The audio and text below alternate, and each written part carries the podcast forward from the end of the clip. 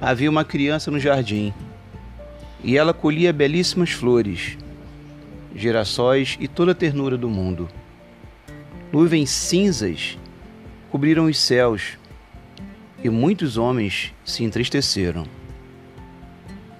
Porém, aquela criança linda e maravilhosa, com o coração repleto de ternura, refez os seus caminhos por aquele jardim e tirou cada erva daninha e replantou novas esperanças.